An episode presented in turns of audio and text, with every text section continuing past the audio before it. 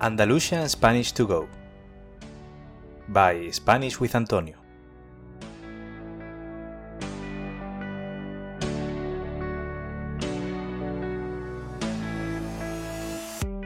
Hola a todos y a todas.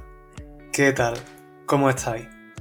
Bienvenido al episodio número 42 del podcast Andalusian Spanish to Go el podcast para estudiantes de español de nivel intermedio y avanzado que quieren progresar con su español a través de materiales auténticos e interesantes y escuchando un acento muy peculiar de la lengua española, el andaluz.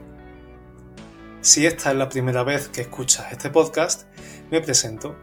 Yo soy Antonio, profesor de español y fundador de Spanish with Antonio una plataforma con la que pretendo ayudar a estudiantes que, como tú, sienten pasión por la lengua y cultura española. Como habrás podido observar, hace varias semanas que no subo un nuevo episodio al podcast ni tampoco un nuevo vídeo a YouTube. Necesitaba una pausa para renovar mis energías y mi motivación, algo que ya he hecho. Ya estoy aquí de nuevo y vuelvo con el que posiblemente es el episodio más personal que he hecho hasta ahora. ¿Y por qué? Te preguntarás. Porque os voy a contar la historia de un hombre adelantado a su tiempo. Un hombre que sin recibir ninguna formación fue pintor, fotógrafo, escritor, carpintero y violinista. Hoy te cuento la historia de alguien que podría haber sido una personalidad famosa de España, pero no pudo serlo. Te cuento la historia del que llamaban Emilio el Sillero o Emilio el Retratista. Hoy te cuento la historia del padre de mi abuela, mi bisabuelo. Pero antes de empezar, te recuerdo que puedes descargarte mi ebook gratuito Guía del Español Natural. En esta guía te ayudo a dejar de traducir en tu cabeza desde tu idioma materno cada vez que hables español. Y lo hago proponiéndote hábitos, técnicas y rutinas que puedes incorporar a tu día a día para que tu español se vuelva cada vez más natural. Te dejo el enlace para descargarte el ebook en las notas de este episodio. Espero que te ayude. Y ahora comenzamos con la historia que te he prometido. ¿Preparado? ¿Preparada? Vamos allá. Desde que tengo memoria he oído historias de él. Ya de pequeño, en mi familia, oí hablar de alguien que parecía haber marcado la vida de algunos de mis seres más queridos. Mi abuela, mi madre, mis tíos. Pero no solo me llegaban palabras, su presencia también era tangible, física.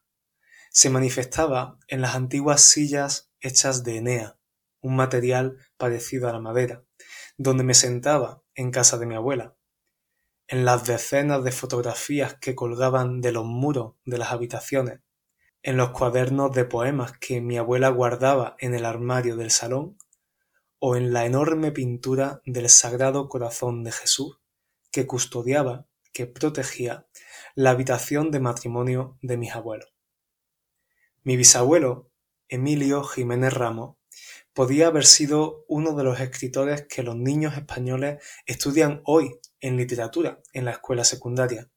Podría haber formado parte de la famosa generación del 27, un conjunto de talentosos escritores y poetas españoles del siglo XX a la que pertenecieron intelectuales de la talla del poeta Federico García Lorca o la filósofa María Zambrano. Sí, podía haber sido uno de ellos, pero sus orígenes y su clase social quisieron que la huella que dejó fuera mucho más humilde, aunque igual de valiosa. Ahora te invito a acompañarme en un viaje en el tiempo hasta el último año del siglo mi bisabuelo Emilio nació en 1899, pero no en una gran ciudad como Madrid o Barcelona, sino en la España rural, en un pueblecito llamado Iznate, en la montañosa región malagueña de la Axarquía, un nombre con origen árabe, como muchos de los pueblos y lugares de la zona. Nació en el seno de una familia humilde. Su madre, Francisca, como la inmensa mayoría de las mujeres de la época, era ama de casa. Su padre, Rafael, en cambio, tenía un oficio, una profesión muy particular. Era sillero, es decir, se dedicaba a hacer silla. Y por supuesto, como era costumbre en la época, el padre enseñó el oficio a su hijo desde bien pequeñito. Y esto incluía caminar kilómetros y kilómetros para ir a comprar herramientas y materiales a la ciudad más cercana. Y sí, todo a pie. Tened en cuenta que en esos tiempos prácticamente nadie tenía un coche. Así que desde muy pequeño Emilio se acostumbró a caminar larguísimas distancias, algo que continuaría haciendo hasta sus últimos días. A diferencia de otros niños de la época, Emilio sí que pudo ir a la escuela, aunque por supuesto también tenía que ayudar a su padre. Emilio no tardó en aprender a leer y destacó entre el resto de compañeros de clase. Rápidamente desarrolló un interés por la lectura. En un entorno donde la gran mayoría de la gente era totalmente analfabeta, hablamos de la España rural de principios del siglo XX, Emilio maravillaba a todo el mundo cuando leía. Tanto es así que su padre lo ponía a leer el periódico en las plazas de los pueblos y aldeas que visitaban. Alrededor del niño se formaban corrillos de personas que escuchaban atentas cómo aquella voz infantil relataba, contaba qué estaba ocurriendo en el mundo. Décadas más tarde, cuando ya era mayor, aún recordaba Emilio eventos que había leído en el periódico durante su infancia, como por ejemplo el hundimiento del barco Lusitania en 1915 durante la Primera Guerra Mundial. Sin embargo, Emilio no pudo continuar estudiando durante mucho tiempo. A los nueve añitos, su padre lo quitó de la escuela. El padre se estaba quedando sordo y necesitaba que su hijo le ayudara con el trabajo. Pero Emilio seguía sorprendiendo a la gente con su inteligencia. Y un día, un hombre bien vestido y de la ciudad vino a ver al niño por recomendación del maestro de la escuela del pueblo. Este señor propuso algo al padre. Quería llevarse al pequeño Emilio, un alumno aventajado, más inteligente que los demás, para darle estudios superiores, algo que jamás tendría si continuaba en el pueblo. Ese hombre era Francisco Giner de los Ríos, un importante pedagogo y filósofo español que creó la Institución Libre de Enseñanza, una institución que renovó la educación en toda España. Pero claro, eso no lo sabían los padres de Emilio, y puedes imaginar cuál fue su respuesta. Rafael y Francisca necesitaban al hijo para trabajar. Eran tiempos difíciles y había que llevar el pan a casa. Pero Giner de los Ríos continuaba insistiendo e intentó convencer a los padres en tantas ocasiones que estos finalmente decidieron cortar por lo sano, es decir, tomar una decisión radical y se mudaron a otro pueblo. Para mí es curioso pensar qué habría pasado si mi bisabuelo hubiera podido estudiar. Quizás yo ni siquiera hubiera nacido. Cuando era mayor, Emilio, sin rencor hacia sus padres, solía decir que esa había sido la gran oportunidad de su vida, y repetía Mis padres tanto me querían que no me quisieron. Cuando tenía quince años, Rafael, su padre, falleció, y fue él el encargado de sacar adelante, de alimentar a sus dos hermanos y a su madre viuda. Esto hizo que, como él mismo contaba, ya no tuviera apenas tiempo para leer ni estudiar. Sin embargo, con solo quince años, Emilio ya dominaba a la perfección el oficio de su padre, el de sillero. Pero decir que Emilio hacía solo sillas es muy injusto. En realidad, Emilio hacía mesas, camas, roperos, marcos para fotografía, tronos de santo. Trabajaba con todo tipo de madera y hacía trabajo muy laborioso. Hoy en día, a esa profesión la llamaríamos carpintero o ebanista. A pesar de la responsabilidad de tener que sacar a su familia adelante, Emilio era un joven curioso, vivo e inquieto, con muchos intereses, entre ellos la música. Así que a los 17 años y a escondidas de su madre, Emilio se compró su primer violín. Y lo que es más sorprendente, aprendió a tocarlo él solo. Sí, nada de conservatorio o clases privadas, algo que evidentemente la familia no podía pagar. Aprendió a oído, escuchando. Algo fascinante. Según mi abuela, su padre solía decir que cuando tocaba el violín sentía que estaba en la playa, junto al mar. Pero aunque adoraba leer, escribir y tocar el violín, Emilio sabía que esto no le daba de comer a él y a su familia.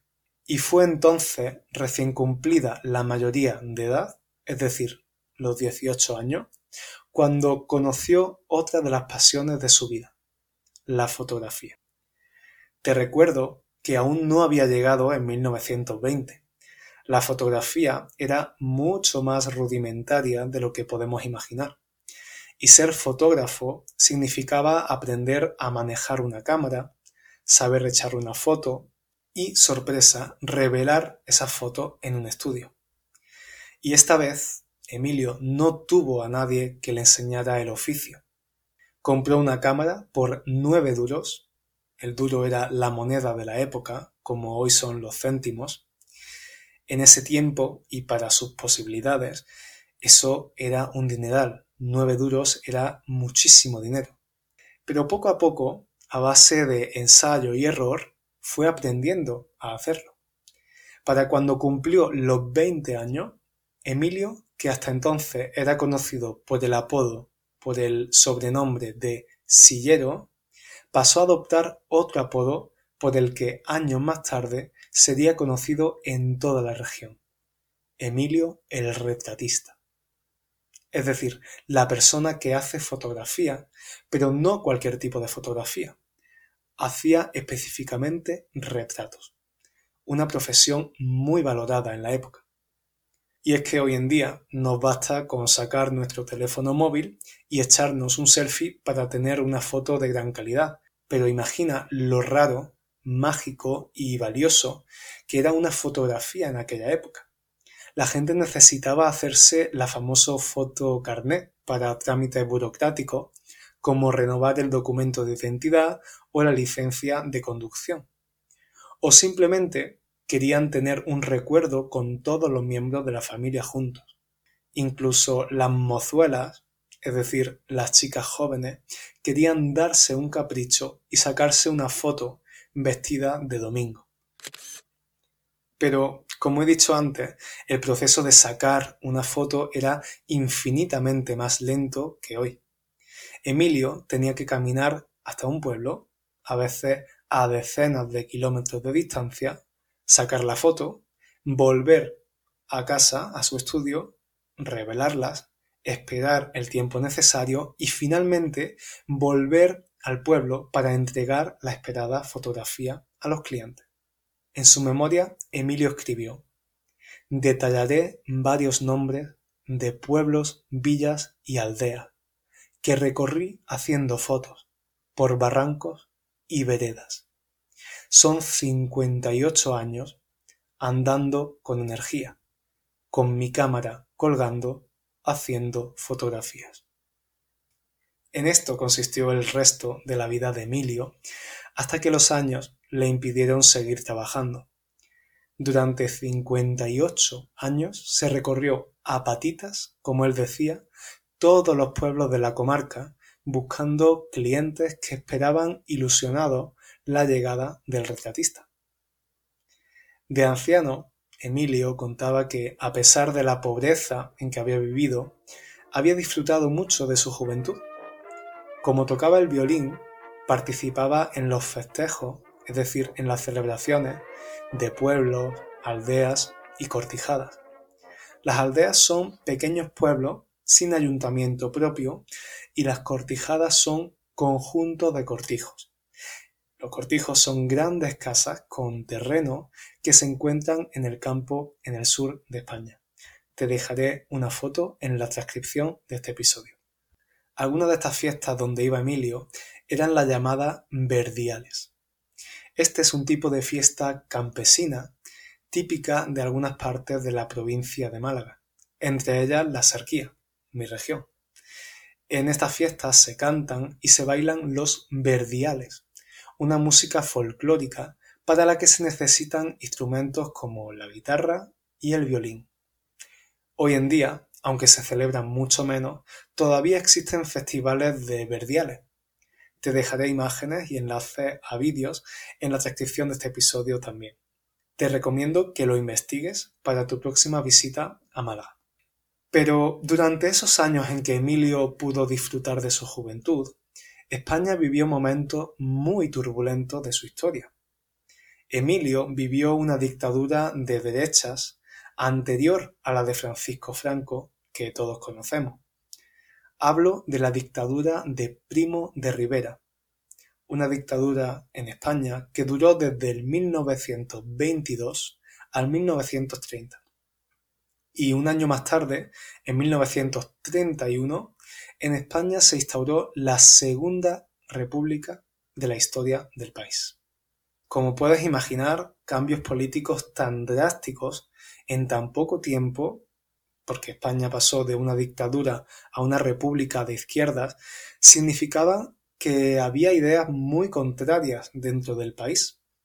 Y estas diferencias ideológicas culminaron, acabaron en la explosión de la Guerra Civil Española. Una guerra fratricida, fratricida, es decir, entre hermanos, que duró tres años, de 1936 a 1939. Su resultado, pues el comienzo de una de las dictaduras modernas más largas de Europa, el franquismo. Emilio vivió y sufrió todos esos cambios ideológicos, políticos y sociales. Como para todos los españoles, especialmente los que vivían en la España rural, fueron tiempos muy duros. Ya de anciano, Emilio recordaba la difícil situación que hubo durante la posguerra en la región. Durante los años 40, aquí se pasó mucha hambre. Nos comíamos las hojas amarillas de las coliflores y yo al menos iba por los campos y a puñados arrancaba habichuelas, papas crudas y todo para el buche, para la boca. Pero también vivió mal esta situación por otro motivo. Emilio, un hombre inteligente, muy sensible y que leía mucho, se declaraba socialista. Y en aquellos años eso podía considerarse directamente un delito. Su ideología de izquierda llegó a causarle serios problemas en su vida. Para Emilio, ese régimen dictatorial, el de Franco, era una injusticia. Me encantaría contarte más sobre este aspecto más político de su vida, pero he decidido no hacerlo. Y te voy a explicar por qué. Durante todas esas décadas, la de los 40 y las que siguieron durante la dictadura hasta la década de los 70, la política era un tema totalmente tabú. No existía la libertad de expresión. Un comentario contrario al régimen podía llevarte a la cárcel o incluso hacer que te asesinaran. Este es el contexto en el que creció mi abuela, Lucrecia. Gracias a ella puedo contaros todo esto. Desde que soy pequeño he oído a mi abuela contar historias sobre su padre, pero cuando pregunto algo relacionado con la política, me responde con miedo, como si todavía en estos tiempos no se debiera hablar de eso. Por eso, por respeto a ella, no contaré otros aspectos interesantísimos sobre la historia de mi bisabuelo, pero quiero que veas hasta qué punto marcaron esos años a los españoles. Quiero que veas qué consecuencias tiene haber nacido y crecido en una dictadura. Hasta el punto de que, para mi abuela, con más de 80 años ya, hablar de la política de esos años todavía es un tabú. Precisamente con mi abuela, hace unos años, fuimos toda la familia a visitar un precioso pueblo de la región. Allí tuvimos la ocasión de hablar con una vecina anciana del pueblo. Ella, cuando supo de qué pueblo veníamos nosotros, nos dijo Hace muchos años venía aquí un hombre a echar fotos. Era de su pueblo y venía hasta aquí caminando. Lo llamaban el retratista. Mi abuela, con una sonrisa en la cara, respondió Sí, señora, yo soy su hija. Y es que Emilio terminó convirtiéndose en alguien muy querido en la región por muchos motivos. Para empezar, durante más de 50 años caminó innumerables kilómetros para inmortalizar instantes de la vida de la familia. Además, aunque ya no se dedicaba a su antiguo oficio de sillero, continuaba haciendo algunos muebles y objetos decorativos de madera para familias cercanas. Durante años también alegró los festejos de muchos pueblos con su violín. Creó disfraces y atrezos para comparsas. Las comparsas son pequeñas representaciones teatrales que se hacían en las fiestas populares. Y también acudían a él muchachas que no sabían escribir y que querían enviarle una carta a sus novios que se encontraban lejos haciendo el servicio militar o la mili, como se conocía popularmente. De hecho, este servicio militar fue obligatorio en España para todos los hombres hasta el año 2001. Emilio vivió muchos años y trabajó hasta los casi 80. Y es que, a pesar de haber sido fotógrafo toda la vida y haber pagado sus impuestos religiosamente, como debía, en su vejez solo pudo cobrar una pequeña pensión de campesino. En sus últimos años, Emilio se quedó ciego. Sus ojos perdieron la luz que tantas veces había disparado el flash de su cámara. Pero lo que nunca perdió fue su increíble memoria e inteligencia. Mi madre, es decir, la nieta de Emilio, Cuenta que con noventa años recitaba en voz alta larguísimos poemas dramatizados que había aprendido con nueve añitos. Y es que Emilio cultivó esa inquietud literaria toda su vida. Escribió su propia biografía en verso, murgas, que son canciones satíricas, cartas y poemas, como el que desde pequeño yo he visto en la iglesia de mi pueblo, y que, cuando íbamos, mi familia siempre remarcaba ese poema lo escribió tu bisabuelo. Poco antes de morir, el ayuntamiento de Vélez Málaga, la capital de la región, le hizo un homenaje por la labor que había hecho por la región durante toda su vida. Y muchos periodistas interesados en saber más sobre su historia vinieron a entrevistarlo. Los ojos sin luz de Emilio se cerraron para siempre poco antes de cumplir los 92 años, en 1991, después de presenciar un siglo de historia de su país y de dejar cuadernos y cuadernos de escritos, pinturas y fotografías que aún conservamos en la familia. La historia de Emilio es la historia de un alma extraordinaria, una mente brillante que podía haber llegado muy lejos si hubiera nacido en otro contexto, pero que, sin más educación que la que recibió durante unos pocos años en la escuela, dejó huella en el corazón y la memoria de miles de familias, en gente que aún recuerda con cariño el momento de la llegada al pueblo de aquel hombre delgado, de paso ligero, culto y sonriente de Emilio el retratista. Este es mi particular homenaje a mi abuela Lucrecia y a su hermana Amparo, hija de un hombre a quien, aunque no llegué a conocer, admiro y aspiro a parecerme. Y hasta aquí el episodio de hoy. Posiblemente uno de los episodios con un español más complicado hasta ahora, con muchísimo vocabulario interesante. Por eso, si quieres acceder a la transcripción de los episodios, te recuerdo que puedes inscribirte en mi curso en línea, mi cuaderno de español, donde podrás encontrar las transcripciones de este podcast, además de glosarios y actividades de comprensión. Por ahora encontrarás solo los 40 primeros episodios, pero es un curso que actualizaré con los próximos episodios.